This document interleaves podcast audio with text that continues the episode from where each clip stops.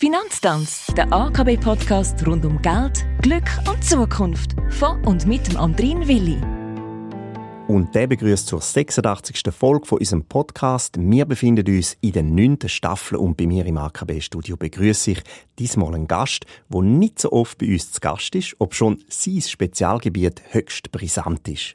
Ich rede vom Marco Dösecker von der Kantonspolizei Aargau. Du bist spezialisiert auf Kriminalprävention und gemeinsam versucht die AKB mit der Kripo aufmerksam zu machen, dass es in Sachen Betrug eigentlich fast keine Grenzen gibt. Heute geht es um einen Schockanruf, der immer wieder auftaucht und der mit meiner Enkelin zu tun hat. Ich habe zwar keine Enkelin, aber um was geht es bei dem Rollenbeispiel genau und warum ist die Gefahr offenbar so dringend und so groß, dass die Leute, die angelüht werden, immer wieder darauf hineingehen? Es wird ein ureigener Instinkt angewendet.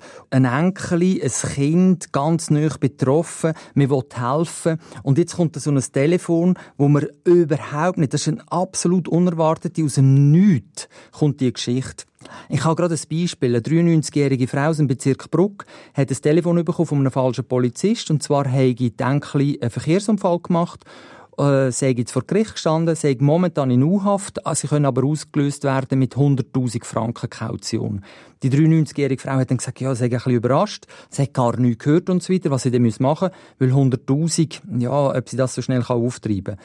Dann hat der Polizist gesagt, ja, dann soll sie doch mal schauen, vielleicht hat sie ja noch Schmuck daheim oder so, soll einfach mal alles zusammentragen. Sie hat das tatsächlich gemacht, ist auf die Bank gegangen und hat im Gesamten einen Betrag von 135.000 Schweizer Franken übergeben. Ich werde jetzt darauf hinweisen, dass auch sehr abklärte und aufklärte Menschen in solchen Situationen anders reagieren. Also wie sie es vielleicht in besonnenem Zustand machen würden. Psychologie spielt ja eine wesentliche Rolle in all diesen Beispielen. Aber jetzt mal ehrlich, Marco, also die Geschichte, die tönt doch schon skurril. Warum sind denn die Opfer dermaßen in dieser Denk- und, und Vorgehensweise gehindert?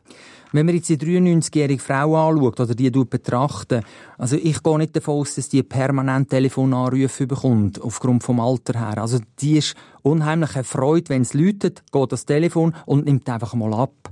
Und dann, was da kommt, das erschlägt sie natürlich, das überfordert sie ja im ersten Moment und da verstehe ich, also dem, dieser Geschichte kann ich nachvollziehen. Und trotzdem, aus Sicht der Polizei her, der Sachverhalt ist dermaßen schräg, völlig skurril, absolut skrupellos dargestellt, wo in dieser Art und Weise nie, nie von uns weitergegeben werden Was kann denn eigentlich nicht stimmen an dem Sachverhalt? Ein Enkel, der einen Verkehrsunfall gemacht hat, nachher kommt sie in U-Haft. Also wir haben nach Paragraph 31 im Polizeigesetz steht drin, dass wir längstens 24 Stunden zurückheben können.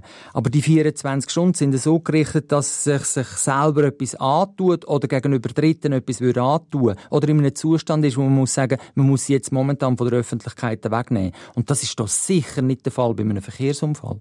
Oftmals werden die Leute ja am Telefon behalten, also dass man nicht kann aufhängen kann. Äh, wieso ist das so? Der Stress, der Druck hochhalten, es geht nur um da.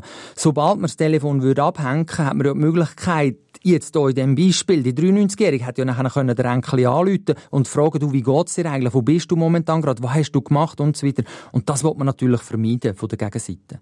Herzlichen Dank, Marco Dösecker, dass du die Staffel vom AKB Finanztanz mit mir hier äh, durchbuchst. Heute äh, ist es um den Enkelinen-Trick bei Schockanrufen gegangen. Nur eine von ganz verschiedenen Maschen. Danke fürs aufmerksame Zuhören. Und klar, auf der Homepage von der Kantonspolizei Aargau findet man noch viel mehr Tipps, wenn es um Kriminalprävention geht.